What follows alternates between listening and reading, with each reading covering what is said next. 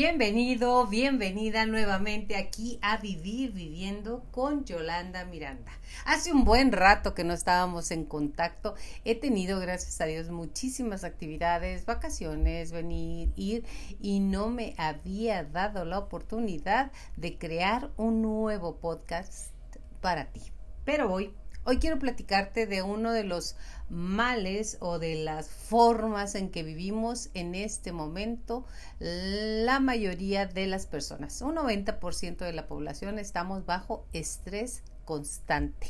Pero tú dirás, ¿qué es el estrés? Bueno, pues el estrés es el mecanismo de sobrevivencia que tenemos los seres humanos para, como lo dije anteriormente, salir adelante de situaciones caóticas. Venimos de una pandemia, aún dicen, aún existe, pero bueno, ya le bajaron dos o tres puntos al grado de peligrosidad de la pandemia y bueno, estamos en este momento en una casi post-pandemia con una quinta ola, una sexta ola, no sé cuántas olas más serán a venir, pero ya es diferente.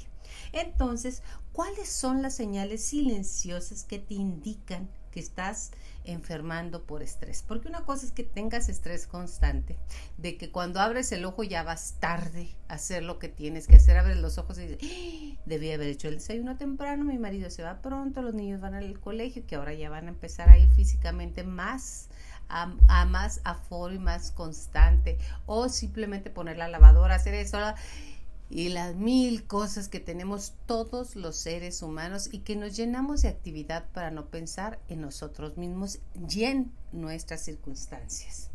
El estrés es como cualquier otra enfermedad, tiene sus causas y obviamente sus consecuencias. ¿Hay maneras de tratarlo? Claro que sí. Esta enfermedad produce millones de desajustes mentales y claro, físicos que afectan a las personas de manera irreparable a largo plazo. ¿Cuál es eso? Bueno, el estrés te lleva a ansiedad, el estrés te lleva a que tengas urticaria en el cuerpo, a que estés pensando tantas cosas que nunca jamás podrían llegar a suceder, pero en tu mente ya están sucediendo. Es por ello que se le llama la enfermedad silenciosa. Una más. Es importante además destacar y conocer que los pacientes de estrés deben buscar ayuda a tiempo para no desencadenar en consecuencias radicales que puedan afectar su sistema. Pero ¿cómo saber qué es estrés si todo el mundo estamos estresados? Hace un rato estaba en casa de mi prima Carla Miranda y este y el perro se estaba rascando y mordiéndose las patitas. Le digo, ese perro está estresado y lo dice, que se ponga en la fila porque en esta casa todos estamos estresados. Y me quedé así, tiene toda la razón. Hasta los perros están estresados, cualquier persona en el hogar está estresado porque vivimos bajo el apúrate, ya va a tarde. Además, el estrés afecta a miles de personas hoy en día, pues estamos en una de las épocas de más constante presión, del trabajo arduo, de la crisis, que todo el mundo habla de la crisis, que si viene, que si va, que si la guerra, que si, bueno, hay tantas circunstancias que te pueden llevar al estrés si las incluyes en tu realidad del poco dinero y un sinfín de razones por la que la mitad de la población sufre este mal. Por eso, si la situación que te agobia en este momento tiene solución, ¿de qué te preocupas? Si no tiene solución a corto plazo, ¿de qué te preocupas? El preocuparse es como estar en una mecedora que estás en movimiento constante pero no te lleva a ningún lado. Además, el preocuparse también es ponerle toda tu energía, tu fuerza, tu capacidad de creación hacia lo que no quieres. Y ese, ese es el estrés. Esto, además, puede afectar tanto nuestra salud mental como nuestro cuerpo. Tú sabes que el cuerpo es el campo de batalla de nuestra mente todo lo que se gesta en la mente, los pensamientos, en la creación, se refleja en tu cuerpo. ¿Cómo andas? Y te diré qué piensas. Además, estas dos cosas promueven consecuencias peligrosas creando desajustes entre mente y cuerpo. Porque dices, bueno, yo he hablado con personas, le digo, es que estás muy estresado, mira, cambia tus pensamientos, cambia eso, cámbialo, todo está en tu mente. No, no está en mi mente que el COVID está, pues el COVID está. Las cosas permanecen mudas a tus pensamientos, de verdad, mudas. Si te caen bien y las aceptas, bien. Si te caen mal y no las aceptas, también las cosas son iguales, lo único que cambias es lo que tú estás haciendo al respecto. A lo que consideras bueno o malo. Es tu reacción, es tu forma de pensar y son tus emociones. Y vas a decir, no es cierto, yo no estoy estresado, el mundo está loco, sí, el mundo está bien loco y desde que se inició este planeta Tierra, en el cual es una universidad que vienes a cursar, a aprender, nada más que en esta universidad el examen es primero y el aprendizaje es después. Normalmente en las escuelas que tenemos, ya sé, colegios, universidades, este, habilidades y demás, primero es el aprendizaje, luego el examen. Aquí en la vida, en el planeta Tierra primero es el aprendizaje, o sea, el golpe, y después es no perderte la lección. Mucha gente tiene una prueba muy dura y le da vuelta a la página y la lección se fue. Bueno, como la vida es tan buena maestra, te va a poner una y otra y otra y otra vez la lección. Usted sabe cuándo la aprende y cuándo no. Es por eso que te recomiendo leer con atención los síntomas que presentas físicamente para saberlo.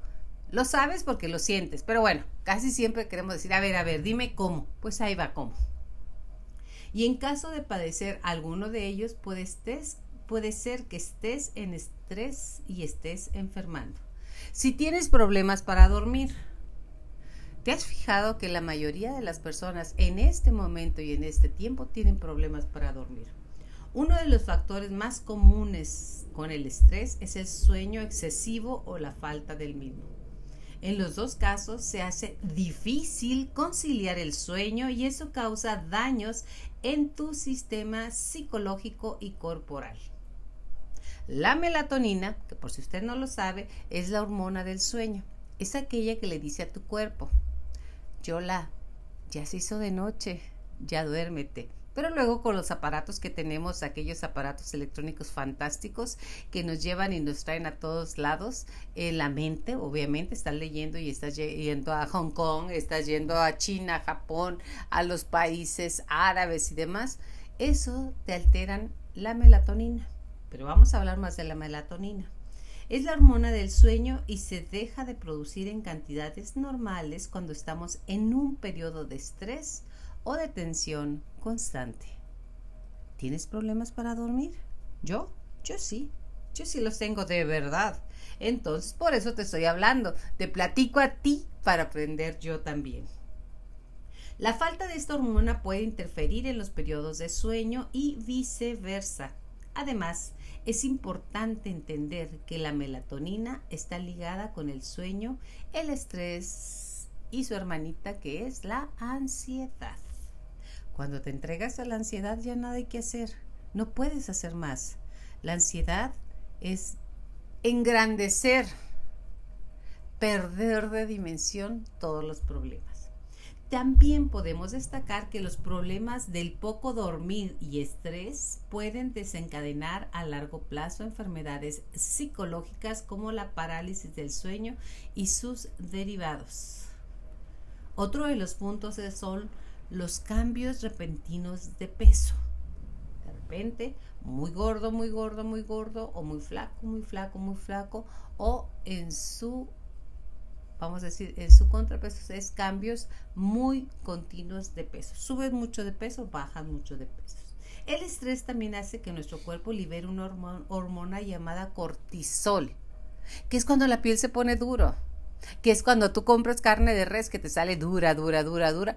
El animal antes de morir estaba muy estresado lo cual, entre otras tantas características, hace que seamos menos eficientes para procesar los azúcares y metabolizar las grasas y los carbohidratos. Si sufres de estrés, lo más probable es que aumentes de pesos. de peso. No de pesos, ojalá que de pesos, ¿verdad? De peso. Por eso dice, si te enojas constantemente, seguramente vas a estar muy gordito. Y mucha gente me dice, ¿y qué hago? Si llega a tales horas y hace esto y lo que hago, ¿Y qué quieres que haga? Porque la pregunta es, ¿y qué quieres que haga? No, pues haz lo que quieras. Yo no es que quiera que hagas algo, es nada más tomar conciencia que el cortisol, que en cada uno de los enojos, de los berrinches y de las formas o de los corajes por cosas mínimas, tu cuerpo lo produce y se queda en tu cuerpo. Que tomes conciencia de eso. Y ya con eso me doy por bien servida. En muchos de los casos sucede el contrario, pero el común denominador es aumento de peso. Si hagas dietas, además el efecto puede desregularizar tu cuerpo y afectar glándulas importantes. Es necesario si notas algún cambio repentino en tu peso y no has cambiado tu rutina dietética, hagas una revisión y reflexiones si estás teniendo capítulos estresantes en tu vida que lo estén afectando y que te estén llevando a que tu cuerpo cambie de apariencia y de sentimiento. Dolores de cabeza constantes. Cuando sufrimos de dolores de cabeza constantes, es un indicador que señala un estrés continuo.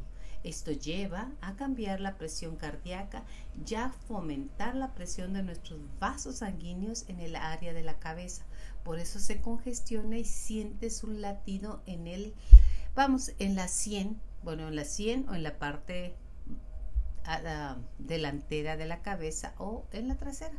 Entonces, en el caso de tener un dolor prolongado de cabeza y constante, es necesario acudir al médico y obtener respuestas, pues la presión arterial juega un papel importante en nuestro cuerpo, sobre todo causado por el estrés y sus desajustes. Esto puede causar infartos y otras enfermedades degenerativas. Órale, así que ese dolorcito de cabeza constante te habla de que bájele dos rayitas a su preocupación. Mire, vamos a pensar. Si usted y yo estamos muertos el día de hoy, vamos a pensarlo así. ¿Va a importar que aquí afuera de su casa o de la mía haya una balacera? No importa. ¿Va a importar que no pagaste la luz, el teléfono y además el recibo del coche nuevo y demás? No importa. No importa. En realidad todo pasa y no pasa nada. Recuérdalo siempre. Fuertes dolores en el estómago o de estómago. El estrés puede afectar muy negativamente el funcionamiento de nuestro sistema gastrointestinal. Se dice que el estómago es el segundo cerebro. Se pensaba que no, pero cuando sientes mariposas en el estómago al ver a alguien de frente, cuando sientes un vacío al ver a alguien o al sentir que algo no va bien de acuerdo a tu, a tu perspectiva, el cerebro tiene más terminales emocionales y nerviosas, el cerebro, el estómago, que el cerebro, así de fácil. Es más, al elevar nuestra producción de ácido digestivo nos provoca acidez, lo que a su vez causa un horrible dolor, diarrea, inflamación del colon, gases y por supuesto mucho, pero mucho más estrés porque te preguntas, ¿y qué tengo? Que esa es otra pregunta. Maneja el estrés ahorita, no cuando tengas que estar frente a una plancha o frente a un doctor para que te abran a ver qué tienes. El estrés sí se puede manejar.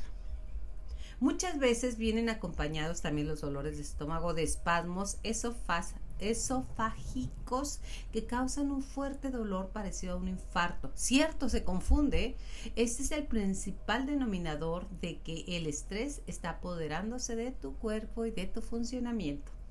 Puedes también tener síntomas de malestar luego de comer o en una situación de tensión. Así que es necesario que hagas una verdadera reflexión de lo que se está sucediendo y optes por tomar opciones que no dañen el estado de salud de tu cuerpo. Hay personas, este es otro punto, que siempre están resfriadas, que decimos, una vez en cada, cuando inicia el invierno y cuando termina, me cae un resfriado de esos tremendos, un gripón increíble. El estrés inhibe la capacidad de nuestro sistema inmune, inmune de combatir infecciones. Esa es la razón por la cual estamos bajo grandes niveles de presión. Solemos pues enfermarnos. Así, así de fácil. Es un indicador bastante común el estar enfermos todo el tiempo. Cuando no te duele una cosa, te duele la otra, ya que nuestro cuerpo trata de combatir, combatir con las bacterias y las defensas no pueden ceder ante tantos niveles de estrés. Es indispensable tomar vitaminas, vitamina B12, vitamina B1, D, bueno, de la que quieras, pero vitamina. Y bajar el nivel de presión que se lleva para que mejores tu cuerpo y suban las defensas. De esta manera se evitarán desajustes en tu cuerpo y las enfermedades como gripes, constipados, neumonías, infecciones gastrointestinales, dolores de cabeza y demás desaparecerán. El desafortunado regreso del acné. Hay mucha gente que maneja el estrés en cuanto hay una situación, ¡pum! brotan los barros, las espinillas, pero aquellas que parecen volcanes en erupción y que además de feitas son súper dolorosas y tienen bastantes bacterias que contaminan cada vez más tu rostro, tu cuerpo. Bueno, una vez me tocó ver en, en las áreas genitales llenas de Em, de espinillas tipo volcán. ¿Dónde lo vi? Muy cercano a mí. Este, mi marido traía así, cercano a las entrepiernas y demás, y es un dolor tremendo. Y además para reventarlos, bueno, paquete palático y para limpiarlos. Ve con tu médico y bájale al estrés. Si pensabas que el acné solo aparecía en tus años de adolescente, te decimos que no tiene nada que ver. El acné es causado por una gran cantidad de hormonas que liberas de tu cuerpo y puede producirse a lo largo de tu vida por desajustes hormonales o bien sea el estrés se causa a sí mismo.